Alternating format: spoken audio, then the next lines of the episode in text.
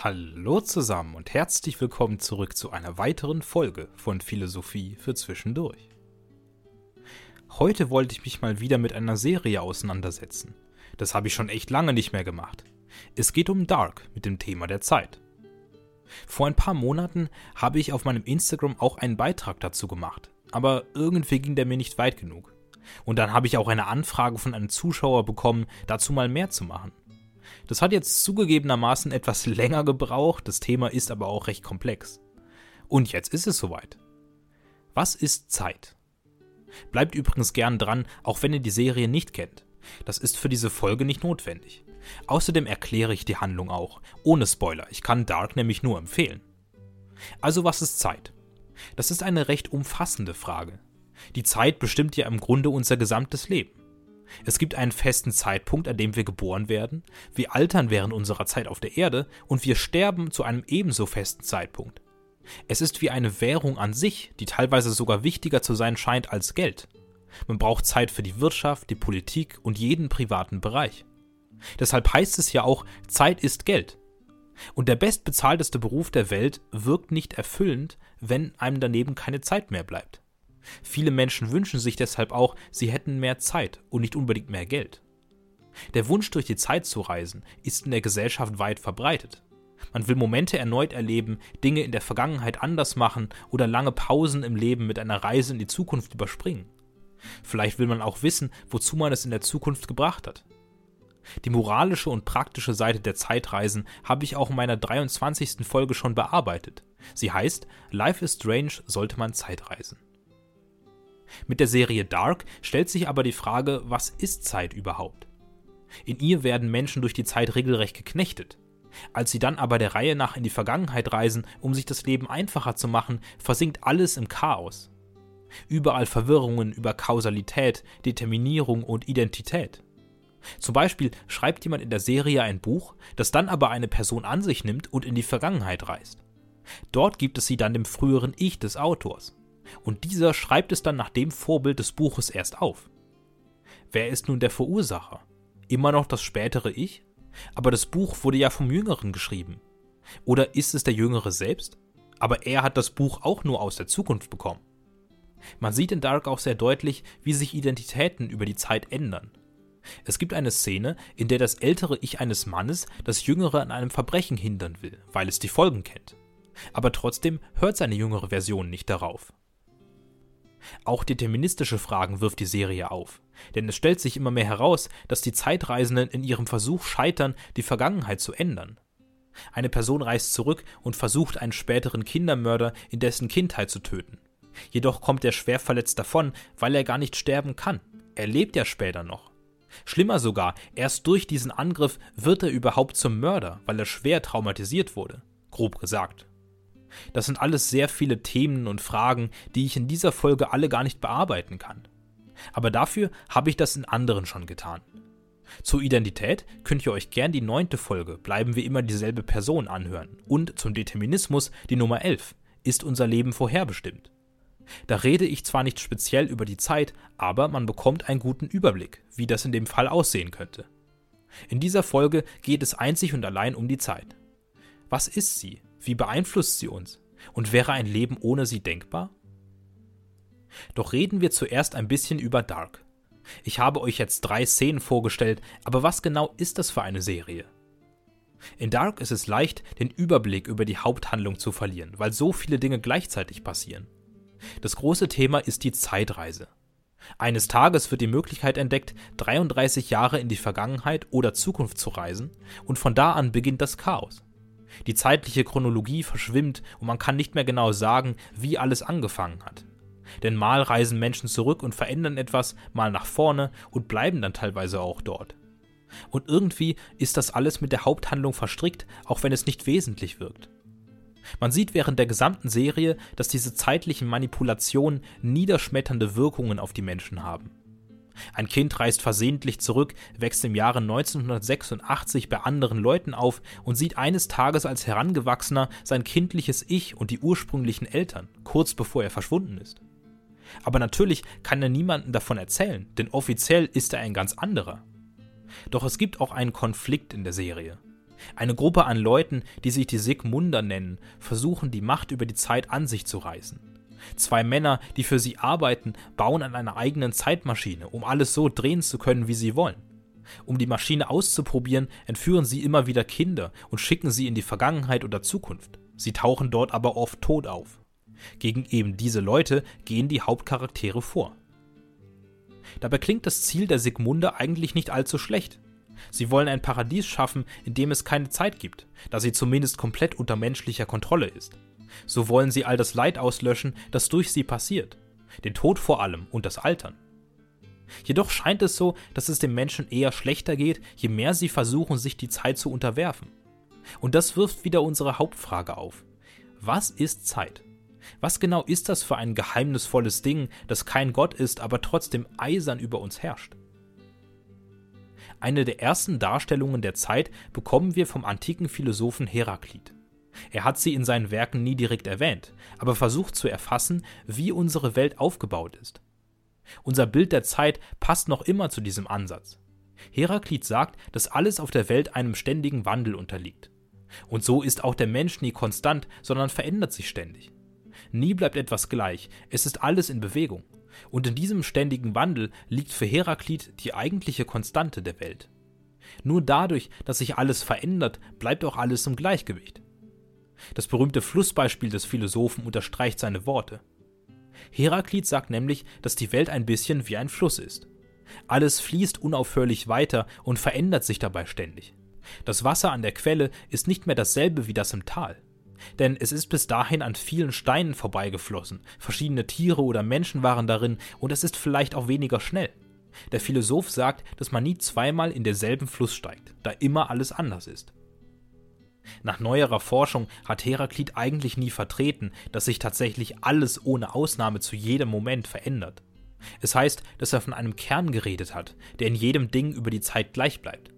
Außerdem vertritt er auch die These des unendlichen Logos, der Logik, die trotz aller Veränderung konstant bleibt. Deshalb ist der Philosoph auch streng dafür, das Logische anzustreben. Aber all das ist nicht wichtig für unser Argument denn im Kern vertritt er noch immer das Bild des Flusses, der die Realität strukturiert. Doch was genau hat das jetzt mit der Zeit zu tun? Nun, Heraklit gibt uns hier das Bild einer Welt, die prozesshaft aufgebaut ist. Es ist allgemein angenommen, dass es die Zeit ist, die diese Veränderungen mit sich bringt. Und wie ein Fluss fließt auch sie von Vergangenheit in Richtung Zukunft und lässt nichts da, wo es ist. Die Quelle ist der Beginn, und irgendwo, beziehungsweise irgendwann, gibt es den großen Bach, in den der Fluss fließt. Und das ist das Ende. Es gibt nichts, was ihn daran hindern kann, und es gibt auch keine Umkehrung. Die Zeit fließt kontinuierlich von der Vergangenheit in die Zukunft. Und so muss es auch sein, denn nur so haben wir eine Ordnung in der Welt. Wenn es die Zeit nicht gäbe, würde der Fluss nicht fließen und nichts würde sich verändern. Dann gäbe es auch keine Existenz oder Entwicklung. Oder wenn er rückwärts fließen würde, wäre auch alles durcheinander. Denn eigentlich ist das Prinzip, dass wir durch die Vergangenheit entstanden sind. Es hat sich bis zu diesem Punkt alles so verändert, dass dieser Moment so stattfinden kann. Wenn es umgekehrt wäre, müsste dieser Zeitpunkt zu dem werden, was ihn hervorgebracht hat. Und das funktioniert nicht. Meine Eltern können mich zur Welt bringen, aber ich nicht sie. Auch kann es nicht sein, dass ich woanders am Fluss bin als jetzt gerade. Die Gegenwart bewegt sich immer weiter, aber man kann davon nicht ausbrechen. Ich kann nicht zurück in die Vergangenheit oder weiter nach vorn in die Zukunft. Das Wasser ist vom Beginn schon weggeflossen, der ist also abgeschlossen. Und weiter vorn ist es noch gar nicht, also kann ich da noch gar nicht hin. Wir können nur mit der Strömung der Gegenwart gehen. Die Zeit ist nach diesem Bild also ganz klar eingeteilt in Vergangenheit, Gegenwart und Zukunft. Die Vergangenheit ist das, was hinter uns liegt und schon passiert ist. Die Gegenwart ist das, was gerade passiert und die Zukunft, was noch kommt. Alle Ereignisse passieren außerdem in umgekehrter Reihenfolge. Erst liegen sie in der Zukunft, dann erreichen sie uns und dann sind sie vergangen. Damit gibt es eine intuitive Ordnung der Welt, in der Leben, Tod und sonstige Veränderungen erklärbar sind. Und hier ist auch ganz offensichtlich, wie Kausalität funktioniert. Dinge in der Gegenwart sind durch solche in der Vergangenheit verursacht oder Dinge in der Zukunft durch die Gegenwart. Dieses Bild der Zeit gilt als essentiell und unüberwindbar. Doch was ist, wenn wie bei Dark alles durcheinander gebracht wird? Wenn das geht, ist die Zeit tatsächlich so aufgebaut, wie wir denken? An dieser Stelle wollen wir einmal in eine ganz andere Richtung gehen. Gibt es die Zeit überhaupt? Der britische Philosoph John MacTaggart unternimmt in seinem Paper The Unreality of Time den Versuch zu beweisen, dass die Zeit nicht real ist. Ein großes Unterfangen, wie er zugibt. Denn wenn es keine Zeit gäbe, würde das unser gesamtes Bild der Realität ändern, von der Kausalität bis zum Raum. Aber wie sieht die Verteidigung für den Zeitenfluss eigentlich genau aus? Man würde ja eigentlich gar nicht denken, dass man sie überhaupt brauchen würde, denn die Zeit ist ja als Konzept so intuitiv. Es gibt Vergangenheit, Gegenwart und Zukunft, und jedes Ereignis wechselt der Reihe nach durch sie durch. Ein simples und offensichtliches Konzept.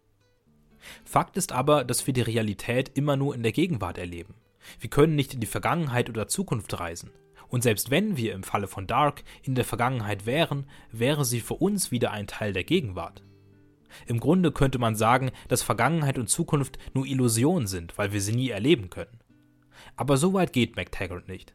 Wir nehmen gewisse Dinge ja dennoch als vergangen wahr. Das sind Erinnerungen. Und Zukunft sehen wir auch, und zwar in dem, was wir erwarten. Außerdem stützt sich die Zeit auch darauf, dass sie Veränderungen mit sich bringt. Und dass es die Veränderung gibt, können wir nicht leugnen. Selbst wenn Dinge gleich bleiben sollten, können wir das nur wahrnehmen, weil andere sich ändern. Zeit und Veränderung sind scheinbar unzertrennbar. Trotzdem findet MacTaggart das Bild eines Zeitenflusses paradox. Er wäre ja so aufgebaut, dass in ihm alle Gegenstände in Relation zueinander in der Zukunft, Gegenwart oder Vergangenheit platziert werden. Ein Beispiel? Wenn ich jetzt ein Eis esse, passiert das in der Gegenwart. Es steht nämlich in Relation dazu, dass der Moment, in dem ich eines gekauft habe, in der Vergangenheit liegt. Auch sind beide Ereignisse davor in der Zukunft gewesen und hatten eine Relation zu einem anderen Ereignis. Denn wenn das nicht so wäre, könnte ich das Eis nicht essen. Es scheint aber doch einen Unterschied zwischen Vergangenheit, Zukunft und Gegenwart zu geben. Denn wir nehmen, wie schon gesagt, die Welt nur in der Gegenwart wahr. Alles Zukünftige ist noch nie geschehen, also kann es gar nicht so real sein wie das Jetzt. Ebenso die Vergangenheit. Diese Dinge existieren nicht mehr, sondern sind im Zeitenfluss inzwischen anders. Wir platzieren also Punkte in Zeitzonen mit Hilfe von Relationen zu Dingen, die gar nicht real sind. Ich kaufe das Eis, weil die Situation, in der ich es esse, in der Zukunft ist. Aber ich esse das Eis gerade nicht. Das ist ein Moment, der gar nicht existiert. Theoretisch kaufe ich einfach nur das Eis, weil ich in der Gegenwart vorhabe, es zu essen. Aber die Zukunft ist nicht Teil davon. Jetzt kann man natürlich sagen, dass so eben die Zeit funktioniert und man einfach nur an Wörtern dreht. Aber es ergibt sich ein weiterer Widerspruch. Man platziert Ereignisse nicht nur durch Relation in der Zeit, sie stehen auch an einem festen Punkt in der Realität.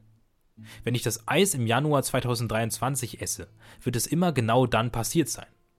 Gut, das ist wahrscheinlich ein bisschen ein kalter Monat dafür, aber egal. Dieses Ereignis wird je nach Betrachtung 1000 Jahre in der Zukunft, 1000 Jahre in der Vergangenheit oder in der Gegenwart sein. Je nachdem, wen man fragt, oder? Ein Hellseher im Jahre 1023 würde so denken, ein Geschichtswissenschaftler im Jahre 3023 anders. Also, weil mein Eisessen natürlich so bedeutsam ist, dass es vorhergesehen und festgehalten wird. Aber welche von diesen drei Sichten ist denn jetzt objektiv? Denn wir wissen, dass etwas nicht gleichzeitig in der Zukunft, Gegenwart und Vergangenheit liegen kann, also kann hier nur einer recht haben. Wenn man aber von oben auf diesen Zeitenfluss schauen und alle Perspektiven berücksichtigen würde, würde dieses Ereignis dann überall sein, eben in allen Zeitzonen. Aber das ist unmöglich. Es müsste an genau einem und einem einzigen Punkt verortet sein. Und deswegen geht das Konzept der Zeitzonen nicht auf. Wir können etwas nur als vergangen und zukünftig setzen, wenn wir eine Gegenwart haben. Aber wenn man auf alle Geschehnisse der Welt schaut, wo würde man dann die Gegenwart platzieren? Bei uns in 2023? Bei Nietzsche in 1900? Oder bei einem uns unbekannten Philosophen in 3001? Die Zeit würde sich also mit genau dem Ordnungskonzept schneiden, das sie eigentlich verursachen soll. Dass alles an seinem Platz ist, einmal passiert und sich kontinuierlich verändert. Jetzt könnte man dagegen einwenden, dass MacTaggart eine Position vorschlägt, die es gar nicht gibt. Niemand schaut von oben auf die Zeit, sondern sie ist wie gesagt ein Fluss und wir sind nur drin. Und dann ist es genau diese und keine andere Stelle, die die Gegenwart ist. Das lässt MacTaggart aber nicht stehen. Denn erstens ist es dann gar keine objektive, sondern subjektive Zeit. Und außerdem schafft man dann ja immer neue Zeitstränge, wenn man sagt, dass die Gegenwart jetzt gerade ist. Die objektive Gegenwart steht dann also gar nicht wirklich fest, sondern reist auch selbst durch die Zeit. Und in jedem dieser Zeitstränge hat man dasselbe Problem. Objektiv gesehen ist nichts vergangen, zukünftig oder gegenwärtig. Und dann würde man wieder ausweichen und sagen, dass sich die Gegenwart erneut bewegt hat. Okay, dass man sich das ein bisschen vorstellen kann. Nochmal zu unserem Eis. Ich esse mein Eis im Januar und dann gehe ich schlafen. Stellen wir uns vor, wir wären Gott und könnten von oben auf alle Ereignisse herabschauen, die jemals passiert sind und werden. Wo ist dann die Gegenwart? Beim Eisessen oder beim Schlafen? Als ich gegessen habe, habe ich das als Gegenwart wahrgenommen. Aber als ich geschlafen habe, auch. Und gegenseitig habe ich erst das Schlafen als zukünftig betrachtet und dann das Essen als vergangen. Und wenn wir sagen, dass die Gegenwart eben dynamisch ist und immer an einem anderen Ort, schaffen wir dasselbe Problem nur hundertmal mehr. In jedem Zeitstrang ergibt sich derselbe Logikfehler. Man könnte noch versuchen, mit der Intuition dagegen zu argumentieren. In unserer Sprache schlägt sich das Phänomen ja auch nieder. Man redet immer von Ereignissen, die gerade passieren, einmal waren oder sein werden. Irgendwoher muss das ja kommen. Aber das führt zu nichts, denn hier setzen wir die Zeit bereits voraus, um sie zu beweisen. Nur weil wir in ihren Kategorien denken, muss sie nicht real oder objektiv sein. Man kann die Zeit nur annehmen, aber nicht beweisen. Und wenn das nicht so paradox wäre, wäre das auch kein Problem. Aber das macht das Thema auch so komplex und anfällig dafür, dass man es nicht glaubt, weil es von uns verlangt, außerhalb eines etablierten Rahmens zu denken. Es ist aber nicht so, als würde unser komplettes Bild der Realität auseinanderfallen müssen. MacTaggart sagt, dass es durchaus Ereignisse und Veränderungen in der Welt gibt. Es gibt eine feste Reihenfolge, nach der alle Geschehnisse ablaufen. Ob es einen Beginn und ein Ende gibt, sagt er nicht. Aber in Relation zueinander ist es schon so, dass das eine vor dem anderen kommt. Ich kaufe mein Eis, dann esse ich es und dann gehe ich schlafen. Dieses Bild soll bleiben. Das einzige Problem ist, dass wir gewisse Teile dieser Ereignisse als gegenwärtig und real und den Rest als schon vergangen oder noch nicht passiert ansehen. Denn auf einer objektiven Ebene ist das nicht haltbar. Es ist eben uns noch nicht passiert. Es gibt weder Vergangenheit noch Gegenwart noch Zukunft. Doch woher kommt das? Wenn die Zeit nicht real ist, wieso ist der Zeitenfluss dann so intuitiv? Es hängt im Grunde von uns ab. Es gibt Dinge, die wir erfahren, an die wir uns erinnern und die wir erwarten. Und Erinnerungen oder Erwartungen sind für uns weiter von der Realität entfernt als aktuelle Erfahrungen. Jedoch ist das ein subjektives Gefühl. Denn wenn wir uns an Dinge erinnern oder sie erwarten, sind diese Handlungen auch gegenwärtig. Es ist auch ein Fakt, dass Dinge für uns vergangen sein können, die für andere Menschen gegenwärtig sind. Wenn man seinen Schrank verkauft zum Beispiel.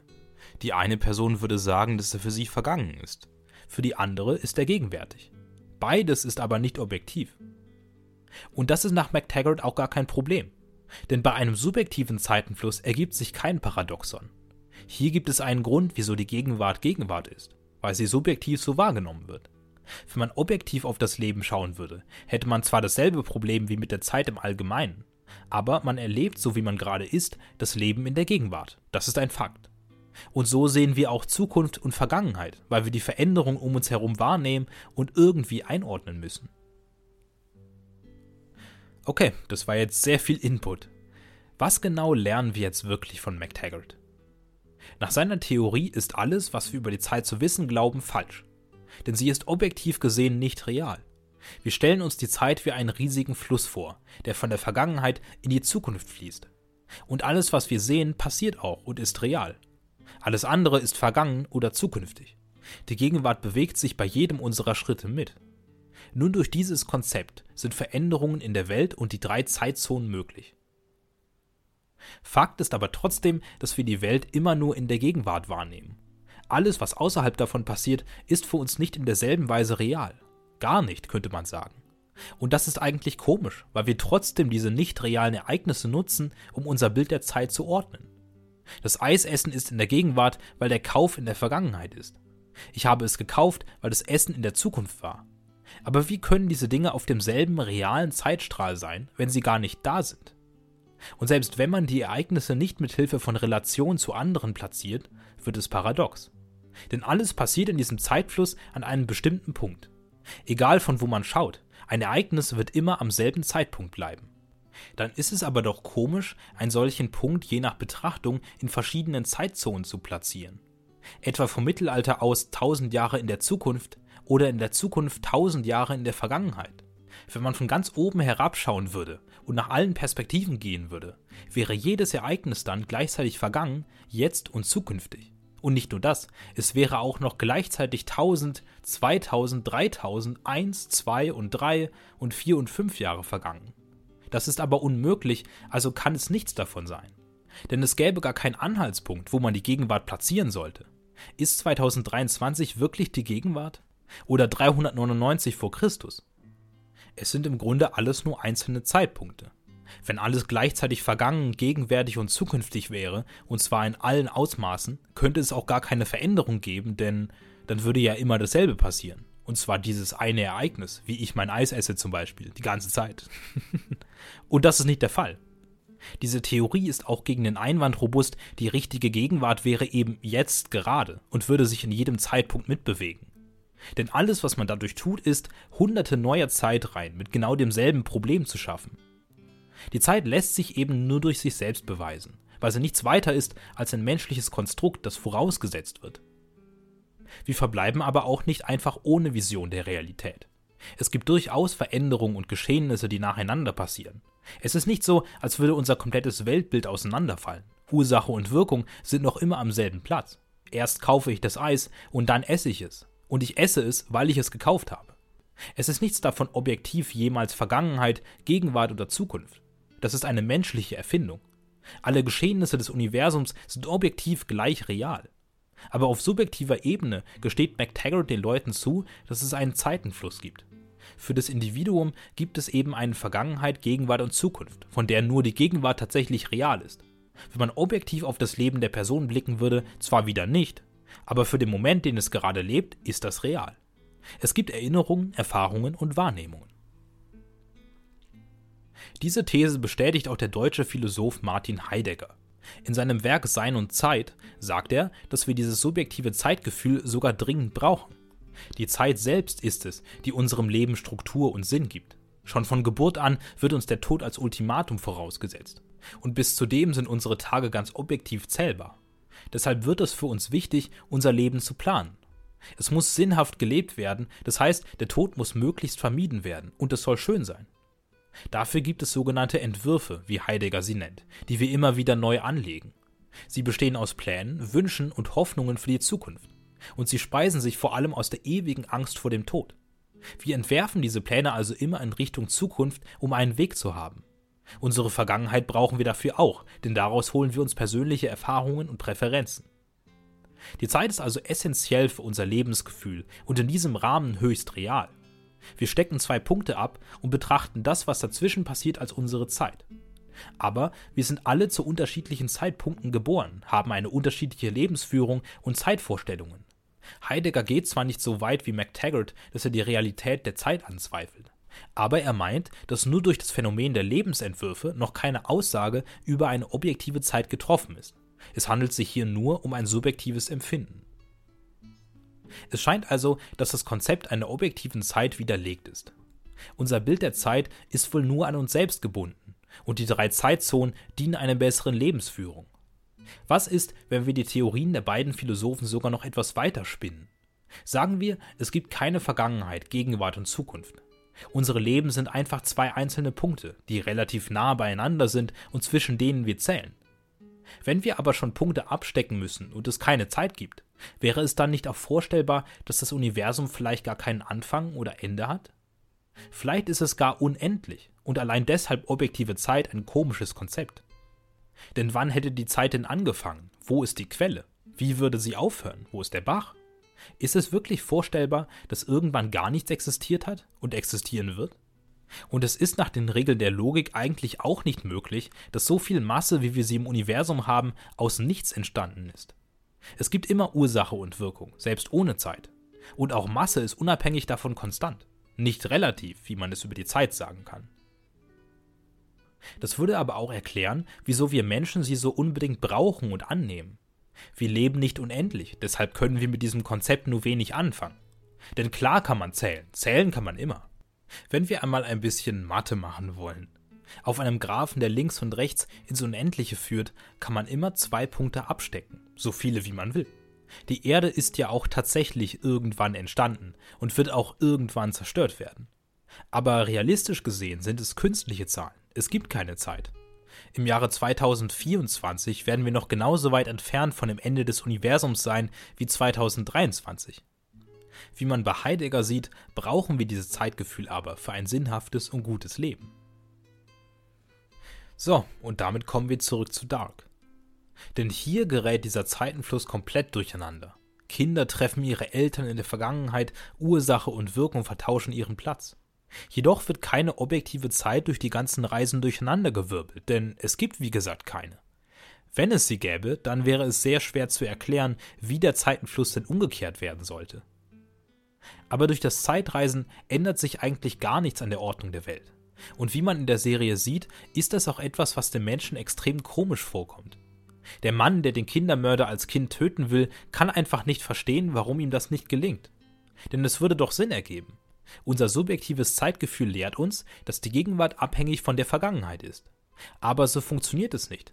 Die Reihenfolge auf der Erde ist fest, und der Kindermörder ist in seiner Gegenwart als Erwachsener noch am Leben. Die Welt funktioniert so, dass eine Person geboren wird, lebt und später stirbt. Sie kann nicht bereits gestorben sein, wenn sie noch lebt. Was stattdessen passiert ist, dass das Kind traumatisiert wird und erst dadurch anfängt zu morden. Denn natürlich war es auch noch nicht immer ein Kindermörder. Auch das steht in den Ereignissen der Welt bereits fest. Es gibt keinen objektiven Zeitenfluss, den man umkehren könnte. Und so reist im Grunde auch niemand wirklich zurück.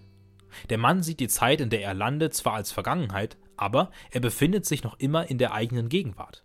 Auf objektiver Ebene versucht hier im Jahre 1953 ein Mann einen Jungen zu töten, wird verhaftet und verbringt den Rest seines Lebens in einer Anstalt. Parallel dazu wird um 1970 ein ihm sehr ähnlicher Junge geboren und lebt bis 2019 normal weiter, bis er verschwindet. Alles darum herum ist bereits berücksichtigt. Und so bleibt auch die Kausalität erhalten. Die Individuen mögen eine andere Sicht darauf haben, aber objektiv gesehen gibt es noch immer eine Ursache, die vor dem Effekt kommt. Und deswegen ist der Glaube auch fehlgeleitet, dass unser Leben sich verbessert, wenn wir die Zeit wegnehmen. Objektiv gibt es sie sowieso nicht, aber das subjektive Zeitgefühl ist wichtig. Es ist ein menschliches Konstrukt, also ergibt es gar keinen Sinn, es zu zerstören. Wir sollten eher versuchen, unsere Gegenwart zu verbessern, als an einem anderen Punkt des Universums etwas herumzudrehen. Fassen wir kurz zusammen. Was ist Zeit? Wie Heraklit schon in der Antike aufgezeigt hat, kann man sie sich wie einen Fluss vorstellen. Sie geht von der Vergangenheit in Richtung Zukunft und wir stehen mittendrin in der Gegenwart.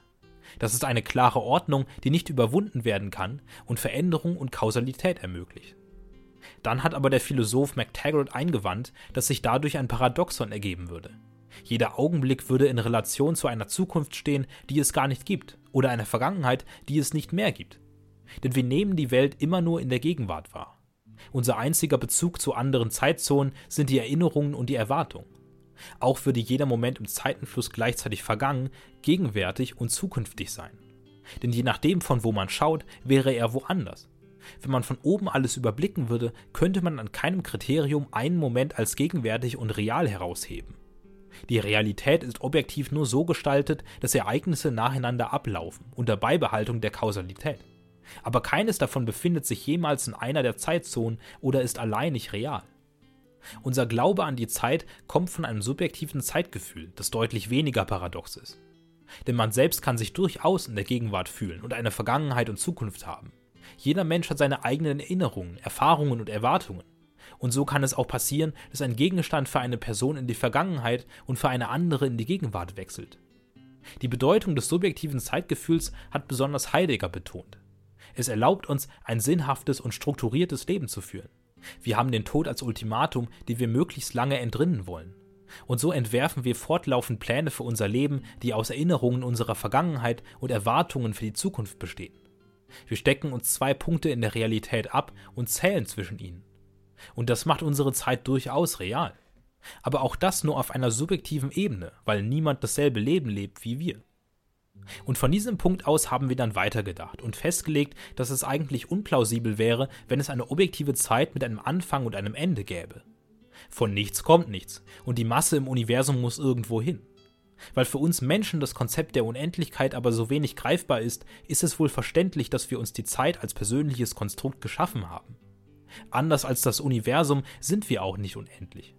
In Dark sieht man, was passiert, wenn der Mensch versucht, sein Zeitgefühl auf die objektive Realität zu übertragen. Es ist nicht so einfach, dass man einfach Dinge in der Vergangenheit ändert und die Gegenwart damit anders ist. Und so bringen die Menschen in der Serie durch die Manipulation ihrer subjektiven Zeit nur noch mehr Leid über sich. Daher ist es auch ein Fehler der Sigmunde anzunehmen, eine Welt ohne Zeit sei besser.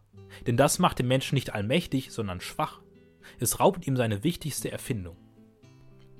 Kommen wir zu einer Konklusion. Was ist Zeit? Sie ist ein menschliches Konstrukt, damit wir unser Leben besser leben können. Die Ereignisse im Universum stehen fest und reichen deutlich weiter, als wir es uns vorstellen können. Was wir haben, ist nur ein kleiner Einblick in ein riesiges Gerüst. Unsere Gegenwart ist nur ein Punkt in einer gigantischen Reihe.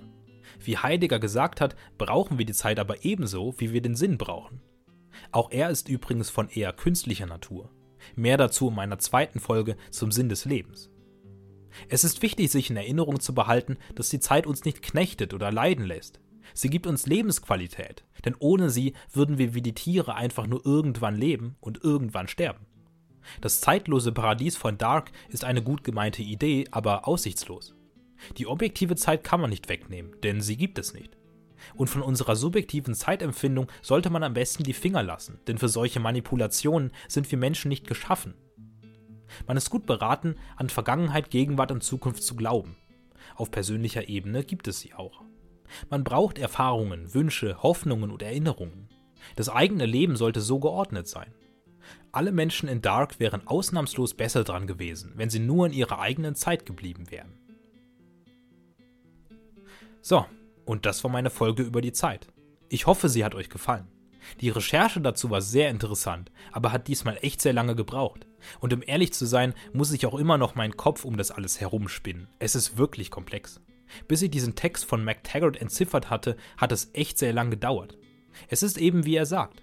Wenn man die Zeit als Konzept ablehnt, dann nimmt man eine große Grundlage des Denkens weg. Deswegen ist es auch nett, das Bild der Realität nicht komplett zerstört zu haben und wieder zur Normalität zurückkehren zu können. Bewertet diesen Podcast also gern auf allen Plattformen und folgt so gern ihr könnt. Kommentiert natürlich auch immer gern und stimmt auf Spotify mit ab. Was haltet ihr denn von diesen Ausführungen? Glaubt ihr auch, dass es keine objektive Zeit gibt? Oder findet ihr, dass McTaggart hier zu weit mit seinen Annahmen geht? Man muss ja schon zugeben, dass es auch möglich ist, seinen Text zu kritisieren. Nur ist diese Folge natürlich auch so schon sehr, sehr lang. Schaut für Trailer gern auf TikTok vorbei. Ansonsten gibt es die auch als YouTube Shorts. Wenn ihr mich erreichen wollt, könnt ihr das über Instagram oder per Mail tun. Und ihr könnt ansonsten natürlich auch weiterhin gern über PayPal spenden. Ich würde mich sehr freuen. Alle Links dazu findet ihr im Linktree. Okay, da macht es gut und einen schönen Tag noch.